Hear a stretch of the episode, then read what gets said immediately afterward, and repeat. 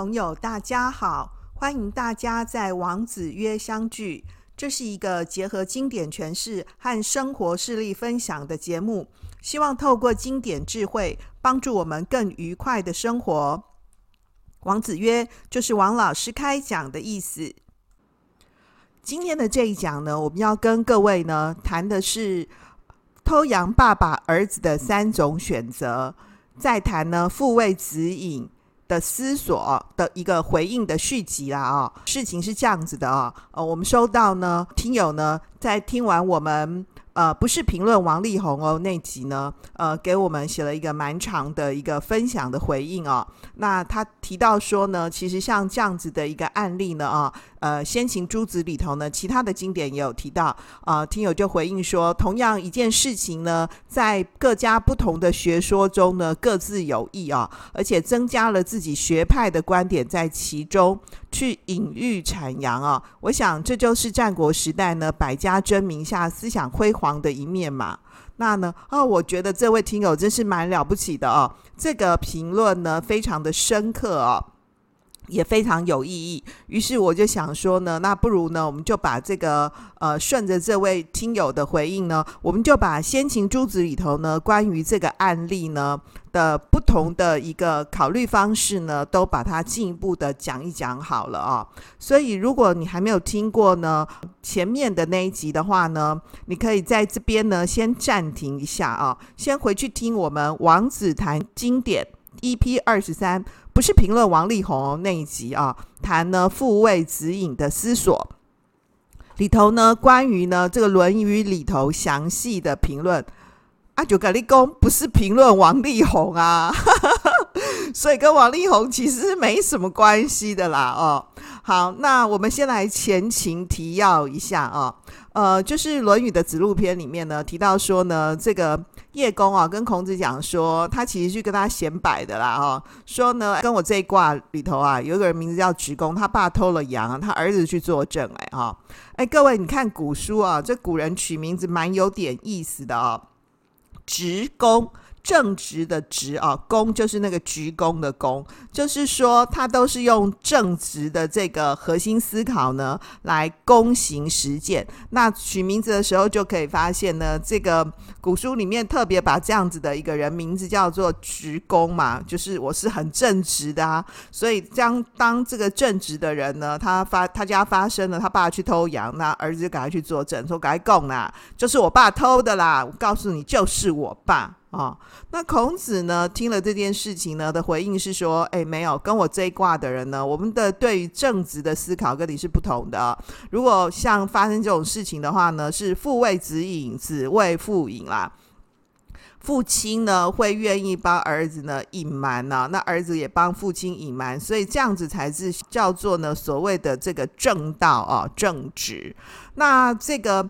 隐呢，我们现在就是翻译的白话文翻译啊，就翻成呢隐瞒、隐藏啊，暗卡没艺术了哈。其实这个呢是非常单薄的。那正直呢，就翻成正直、正道啊，这个呢也是这个有一些曲折的。不过这个案件就先这么说了啊。这个详细的这个分析呢，你还是回去听那个。EP 二十三集啊，那边呢，我们有比较详细的说明啊，因为我们今天的这一讲呢，主要是要谈说呢，同样的案例啊，在韩非子呢跟吕氏春秋里头呢也有提到，所以我们来看看呢，韩非子呢是怎么说的啊，在韩非子的五度篇里面呢，特别提到说。一样的故事啊，说这个楚国有一个人名字叫直公啊，他爸爸呢偷了羊，然后呢他就赶紧把这件事情呢去跟官员说，就那个令尹啊，就是知道这个事情之后呢，说呢，哎，把这人杀了。啊，哎，奇怪哦，我去举报呢，爸爸呢偷羊，那应该是把爸爸抓起来呀。对不对？没错啊，是把爸爸先抓起来的啊。那呢，把爸爸抓起来之后呢，这个去举报的儿子啊，这个呢，楚王呢也认为说，把这儿子也一一起杀了。哎，那也安呢？哈，怎么会这样呢？为什么呢？这个韩非子后面就继续提到说啊，因为像这样子的一个儿子呢。他的这个行动表现呢，对国君来说呢是正直的啊，好像就是替国中国君呢尽忠要守法嘛哈。但是呢，对父亲来说呢是委屈的啊，所以他当他去举报父亲的罪过的时候，这个去揭发呢这个父亲的罪行的时候呢，其实像这样子的一个儿子啊。等于是呢，这个君的直臣，父之暴子啊，就对国君来说，也许是正直的臣子，可是对于呢这个父亲来说呢，却是父亲的拍囝了哈。所以呢，这边叫做暴子啊。那韩非子呢，也因为像这样子的一个考虑呢，所以在这个故事里面呢，这个儿子本来是想说，透过举报父亲得到好处嘛。反而呢，他自己也会被杀。那爸爸是这个偷羊的人嘛，当然是要被处分呐、没想到呢，哎，落着一个两头落空的结局哦。这是韩非子呢里面提到的。好，那呢，接下来呢是《吕氏春秋》里面也有同样的故事啊，一样是写说呢，楚国有一个人呢，他名字叫做直公，然后呢，他爸爸呢这个偷了别人的羊，那这个职工呢就把这件事情呢去报告给楚王。楚王呢，就派人去捉拿这个职工的爸爸，而且呢，要打算呢就杀了他啊，因为你偷羊嘛，当然是要处罚啊，哈。结果后来呢，要处罚爸爸的时候，这个职工呢就请求说：“那我代替我父亲受刑好了。”那就是变成职工要代替爸爸去死啊，对不对？那职工呢将要被杀的时候呢，他就跟那个执法的官员讲说：“我爸爸呢偷了别人的羊。”那呢，我把这件事情呢报告给大王您，那这样子不就算是我很诚实不欺吗？那我父亲呢要被受死啊，对不对？要处死啊，我代替他受刑啊，那这样我不正就是一个很孝顺的人吗？那像我这样呢，又懂得呢诚实信实，而且呢又懂得孝道美德的人呢，都还要被处死。那我们国家呢，还有谁不该被处死呢？他就是跟着这个楚王呢邀功哦，就是我虽然去举报了父亲，但是我是基于诚实的理由啊，对不对？那么呃，我现在替我父亲呢受死，那可见我是很懂得孝道的孩子啊，所以我具备有信且孝的美德。哦，没想到呢，这个楚王听到这番话以后啊，就决定不杀他了。哇，这个楚王也很神奇，对不对？某些程度来看，嗯，他就是被这个职工说服啦。结果孔子听了这段话，这个案子之后，孔子就说：“这真是太奇怪了哦。这个职工呢的这种诚实啊，我真是不能理解啊。”就是靠着这个父亲呢，去博取他自己的美名嘛，啊，获得自己这个有信实呢，啊，又有孝顺呢，像这样的一个名声啊，所以孔子就说哈、啊，直公之信不如无信啊，像是直公的这种信实啊，不如呢不诚实啊，因为他这种信啊非常奇怪啊，这是《吕氏春秋》里面的这个当务篇啊。里面讲到的一个案例，各位有没有发现哦？同样一个呢，爸爸偷羊的故事哦，这个职工的父亲禳羊啊的一个案件呢，怎么这么多本书里面都有提到啊？那呢，呃，这就代表说呢，这样的一个理跟法哦，就是道德呢的一个困境啊，其实是先秦诸子里头呢，大家非常的关切的一个重点。像这样子的一个案例啊，后来呢就有成语呢，叫做“直公之信”。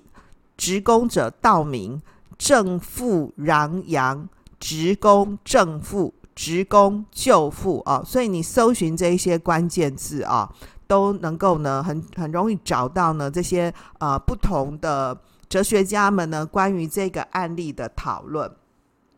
那我们把它呢综合一起来看一下哦，就是在春秋战国时代的这个楚国，他不是说这个职公是楚国人吗？啊、哦，就是说这个楚国大概是最早讨论说以法治国呢，或者是以德治国，要两个两个类目呢啊，法跟德要兼具啊的一个先驱。就是说，我们刚刚看呢，这个《吕氏春秋》的案例里头呢，职工的在父亲处死以前呢，去替父亲求情，对，他希望说他替他父亲受刑，所以他去禀告说。这个他去举报父亲偷羊的这件事情呢，是一个信的表现。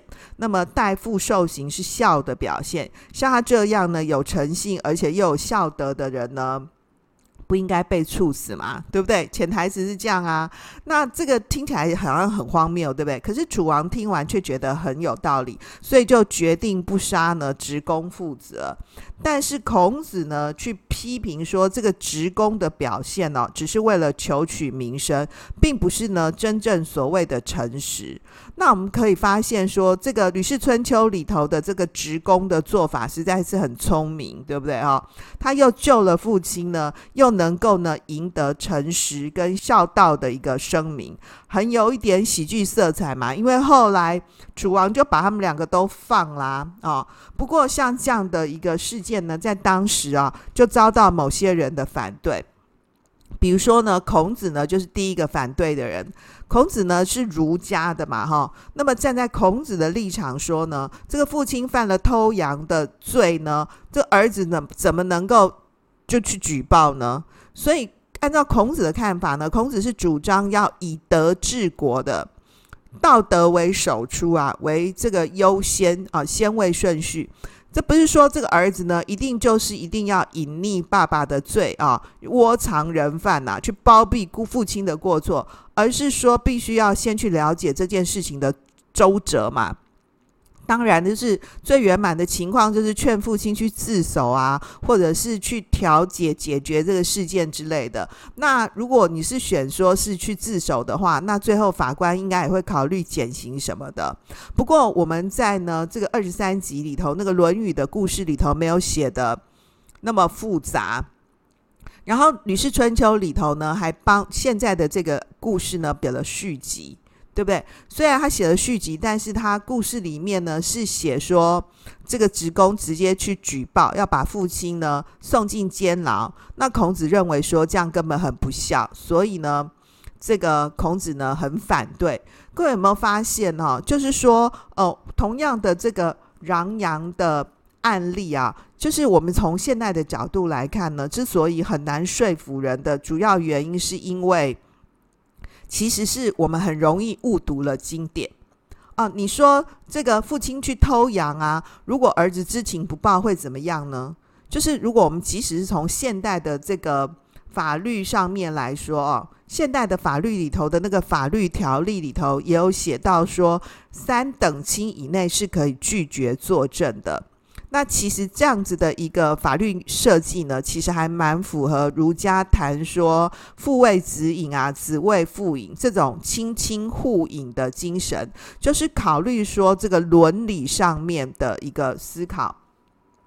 不过呢，为什么很难说服我们哈？原因是因为我们其实一定也听过说，有些现实的情况是一人犯罪，全家就迁走了嘛，就是那一种。陪同父亲呢远走高飞，然后犯了罪就跑到国外去那样子啊，所以其实职工根本就不用举报，对不对？就也没有替父亲去坐牢的这些事啊，啊，就是战国时代是一个国一个国的那种意思，意思其实有点像那种邦联制啊。所以如果说，哎，他父亲真的是犯了一个这个。大的这个偷窃罪啊，虽然是羊啊，是三牲之一，牛羊猪马是比较贵的这个牲畜嘛啊，那其实根本就是可以选择全家跑路嘛。可是你想想看哈，如果回到具体的情境上面来看，选择落跑的这一家人呐、只是偷一只羊，跑路费根本本来就很不够啊，对不对？但呢。跑路费本身就是一个很大的问题嘛，然后跑路呢会不会被抓？如果说楚国偷羊的爸爸呢一个人跑路好了啊、哦，没有带着小孩全家一起跑，有没有？跑路呢跑到呢齐国、燕国、赵、魏啊、韩啊、秦啊任何一个国家去躲起来，那当然也是可以的嘛。不过就像前面讲的那个。跑路费啊，或者是你就是一个偷羊的人呐、儿子不去举报，邻居难道不会去告官吗？对不对？那呢，犯罪被公告的罪犯呢、其实在这个落跑的过程当中呢，不要被抓，其实是有相当困难的。更何况呢，能不能第一时间呢就顺利的跑掉呢？其实是很成问题的。所以呢，不管你有没有去举报你自己的父亲啊，父亲呢其实是就是偷羊，偷羊这样的一个案例事实呢，你不用儿子去举报呢，父亲不管是要跑路啊、逃走，还是呢怎么样的情况呢，其实轮不到做儿子的人第一时间去举报啊。就算你去举报了，那个证据效力是怎么样啊？这也很可以考虑哦。那我们说呢，法律都是落后指标嘛。不过呢，即使是古代的法律啊、哦，从呢先秦啊、哦，一直到清朝啊、哦。关于这个亲属之间的这个案件的处理啊，每一个朝代的这个律法呢，都有一些不同于平常一般人，就是有血缘的法跟没血缘的法啦，有亲戚之间关系的法令跟那个一般人，我们跟路人甲乙丙丁呢发生告官事件的时候的那个法令，其实每个朝代都是不同的啊。不过这边呢就有点太复杂，我们就先不说了。那你说呢？像这个故事里头呢，三个案例当中啊的这个职工呢，都是选择直接去举报的嘛，哈。那举报的结果会如何呢？那所以职工呢就陷入了一个困境，就是《韩非子》里面提到的“君之直臣，父之暴子”的两难呐。啊，因为爸爸偷羊本来就应该要被判罪嘛，所以他去举报啊，所以当然是君之直臣嘛。但是爸爸的罪行呢被发现，那职工呢也就变成了父亲的逆子啊。所以呢，这个《韩非子》里头写说，这个官府呢就命令说呢，把职工也给杀了。我们虽然第一时间呢觉得很错乱，对不对？好，他本来是想要去透过告官呢得到好处的嘛。但是《韩非子》里面提到说，职工虽然是正直于君王，正直于国家政令了。但是呢，他却因为举报父亲哦，在当时的时代里面呢，其实是犯了不孝的罪名。那你说，诶，那不是应该就只要处罚爸爸就好了吗？哦，不是哦，就是在当时的那个社会里头呢，不孝哦，也是呢法律惩罚的重点之一哦。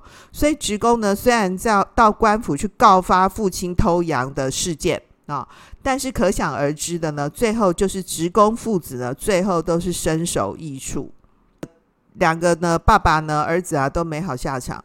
这也就呢，间接体现了法的崇高性跟不可侵犯性啊。韩非子是法家嘛，哈、所以这个任何事呢，都是法大于情理的啊。那你就说，那这个职工也太……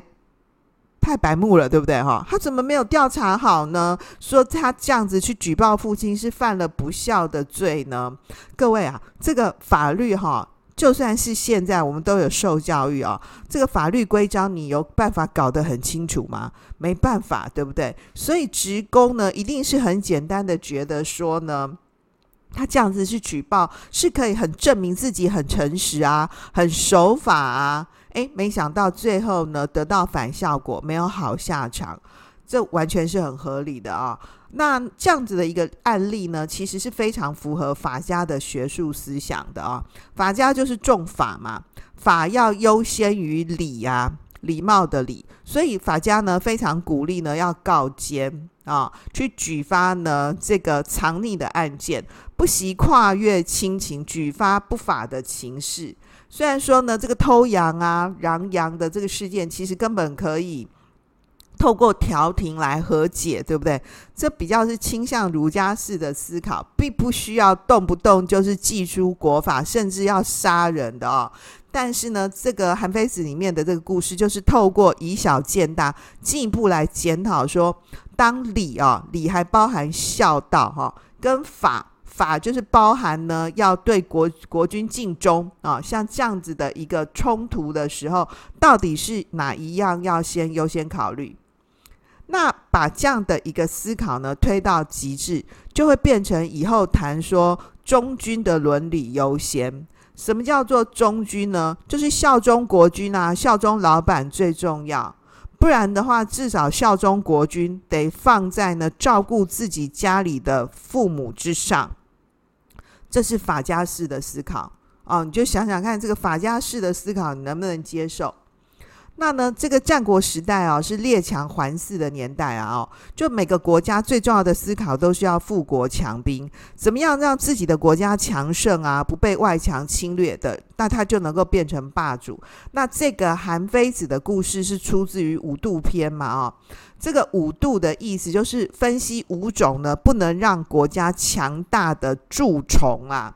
啊，那五种蛀虫之一，就五种蛀虫之一呢，其中一种就是儒家。所以透过像这样子的一个故事啊，这个韩非子呢是荀子的学生嘛，就是这样的一个故事，就在批评说你们儒家哈，每一次都讲道德啊，实在是很弱。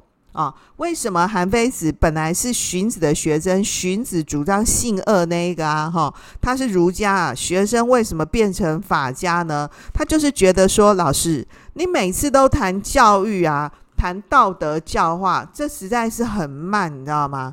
做教育啊，从事教育，这个收效是很有限、很慢的啊。最直接有效的方法呢，就是把那些犯罪人通通枪毙啊，通通抓起来。啊、这样最有效，因为很少人是不怕死的。如果你胆敢犯罪哦，就被处死的风险，所以用法来威吓人民。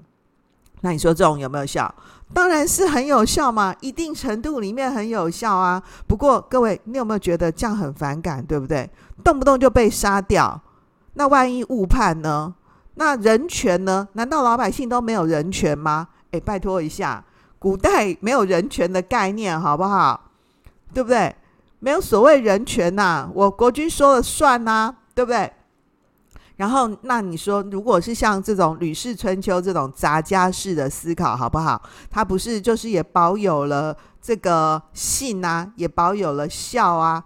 那你再认真想想看，这个《吕氏春秋》里面的这个职工就很狡猾嘛。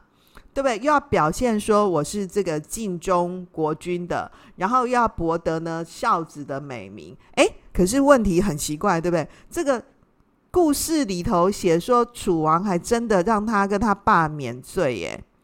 所以这样的一个争论事件呢、在当时的社会其实也有也有不同的意见呢。也有人称赞说。职工的确是信且孝，是很诚实诶。只不过孔子是反对的啊、那孔子虽然反对，也只是那个属于反对阵营当中的一种声音而已，也是有人赞成啊。因为这个故事就是写说，后来楚王就把他们两个都赦免啦。诶，各位有没有发现，这先秦诸子里头啊，儒家、法家，现在要多一个杂家，对不对？一个问题各自表述，这蛮有点意思的啊、这个用我们现代的人的话来说，就是多元论述嘛。哲学家呢，透过个别的案例哦，其实是要表现他们各自的哲学观呐、用我们现代的人来说，就是要说明呢，这些不同哲学家他的三观呐、三观是什么呢？三观就是世界观呐、人生观呐、价值观。这个世界观、人生观、价值观中间，当然包括国家应该怎么治理啊？国家是要德治还是要法治嘞？啊，那你可以发现呢，韩非子呢就是法治要优先嘛。那么杂家呢，《吕氏春秋》里头呢就提说，这两种是可以融合的嘛。讨论呢，礼法的纠结是什么？就是讨论个人的身心要怎么安顿啊？就是我是要先当儿子呢，还是要当忠臣啊？这困境要怎么办呢？就每个哲学家呢，各自提出他们的看法，就。其实就是很难做到情理法面面俱到嘛，所以儒家就骂法家啊，说你们这样子就没人性，泯灭人性啊，什么法为优先，对不对？那法家就骂儒家啊，说你们什么东西都是用劝的。没用嘛，很慢嘛。那呢，这个杂家就说：“哦，那没关系，你们不要吵了，对不对？哈，我来调停呢，儒家跟法家忠孝两全，不就得了吗？哎，各位有没有觉得这样很美满？不过再进一步想想看，哎，别闹了啦，事情有这么简单就好了，对不对？世界上没那么多楚王啦，对不对？那就算是有楚王呢，去赦免呢执公父子的罪，你再认真想想看，这样说一说，然后就免罪了，你不觉得这样也很瞎吗？对不对？不过从这些例子当中呢，我们倒很可以发现哈，这种专题个案式的讨论哈，这个可以发现说，这个思想观念的逐渐形成呢，就是不断被厘清说明的过程。这个先秦诸子啊，很可以自由论述的这个空间呢，绝对不亚于我们现代人哦。而且像这样子的礼法的困境啊，即使到今天，类似的法律问题呢，在制定跟执行上面也有相当的权宜弹性。对我们每一个人来说，其实礼法问题也是我们生活当中很大的困扰所在。只是这个故事里面呢，讲了一个比较极端的例子啊，呃，这个父为子隐，子为父隐啊，君之直臣，父之暴子啊之类的。什么叫做礼法困境呢？我们也不会真的碰到说，哦，我们自己的爸爸还真的去偷羊嘞，没那么夸张，对不对？可我们生活里面碰到的礼法困境，像是搭捷运的时候，我们不会去坐那个深蓝色的位置，对不对？不坐深蓝色的位置是礼啊，不是法，对吧？所以礼是什么？是道德的。可是那一天呢，我因为头痛啊，我就坐了啊，那。于是呢，就碰到一个正义魔人用雨伞戳我，然后他是呢觉得他要主张他心中的道德嘛，对不对啊？那呢，所以他用雨伞来戳我嘛。可我又会觉得说，我实在是很不得已，我好想做深蓝色做一下嘛。这是礼啊，哈，哦，礼呢会在这个礼的边界上面呢，呃，有不同的一个考虑方式。另外啊，还有一次哦，也是我真实的例子哦。我因为那个导航啊，导不到那个正确的路，实在是很没办法。后来我就停车下来问路啊，我就进去那个商家呢，去跟那个商家问路。结果碰到有一个人呢，他立刻冲出来要骂我，敲我车哦，说哦，老师你怎么那么夸张？哎，这就真的事情啊，哦，那被我停在那个商家门口，那个店老板啊，哎，都没那么冲动哎。结果后来有一个人出来。教我的时候呢，我非常差，我差死了，你知道吗？哈，不过呢，我也得进一步说明呢，这就是我们生活里面会碰到的这种道德的边界啊。你说老师，那你自己停在商家门口违规停车啊？的确也是啊，虽然他没有划线啊，但是我停在他家门口总是不礼貌的。不过那个老板呢，非常 nice 的跟我这个比手画脚之后呢，告诉我说应该怎么找怎么找这样子啊。在故事里面呢，这个个案里头的这个偷羊的故事啊的这三种选择呢，其实只是一种假设性的讨论呐啊，因为不论是儒家、法家、杂杂家啊所表现的故事的情境啊，或者是这个对话的一个过程，我们都进一步的想想看，都太单薄了。其实我们没有办法呢还原现场啊。那认真来说呢，各位有没有发现，这三家的讨论呢，都集中在做儿子的这个职工的身上，没有给那个偷羊爸爸说话的空间呢、所以，其实我们在处理案件的时候呢，不会只有听一方的论述，对，不会一律都归咎说啊，都是手下有错，或长官就没责任，或是一律都是长官有错，手下没错那样子、哦，那就太片面不合理啦。可是这个故事里面呢，始终没有关于偷羊爸爸的讨论，所以呢，呃，也因为像这样子啊，所以各位，如果你是从事呢文创工作的朋友的话，你可以帮这个偷羊的爸爸呢写一个续集哦，哈，我想这样一定非常有意思哦。好喽，回到今天的重点整理啊，我们可以呢从呢不同的这个案件的。结局呢？啊，跟故事的发展呢里头看到说，儒家呢强调的是重礼严孝，强调亲情伦理啊，亲亲互隐。第二个呢，法家呢谈的是呢法啊，法治优先啊，重法严刑啊。那呢，君之直臣，父之暴子啊。那第三个呢，杂家呢就试图呢要融合呢礼跟法。啊，结合呢这个孝德跟呢这个行制上面，试图呢要取各家的所长。不过因为这个杂家呢没有自己的中心主旨啊，所以也被后来的人批评说呢。是呢，没有一个最主要的呃归虚。那我们各各自可以发现呢，这些先秦诸子呢，这个在论述同一个案例的时候呢，各有所长，可是呢，也各有限制啊、哦。这也就代表呢，先秦时代呢的一个多元论述的一个风景。那我们说呢，从这个故事里头呢，衍生出来的关于成语的一个讨论啊、比如说像职工之信。后来就被比喻成是一种沽名钓誉的小信。那攘阳这个词语呢，就被解释成是呢揭发亲人的过失。其实哦，像这样子的一个礼法的边界，或者是道德的边界呢，啊，也跟我们自己呢所处的环境啊，啊，面对的时代啊，不同的对象呢，呃，其实非常有关系哦。也没有哪一个呢是绝对的怎么样。那呃。站在呢，我作为这个研究者的立场呢，啊，那我把像这样子的一个不同向度呢，跟各位呢做一些分析跟说明。那站在我的立场，我当然也觉得呢，孔子提的呢这个亲亲互饮啊，像这样子的一个血缘亲情的考虑呢，是非常珍贵的。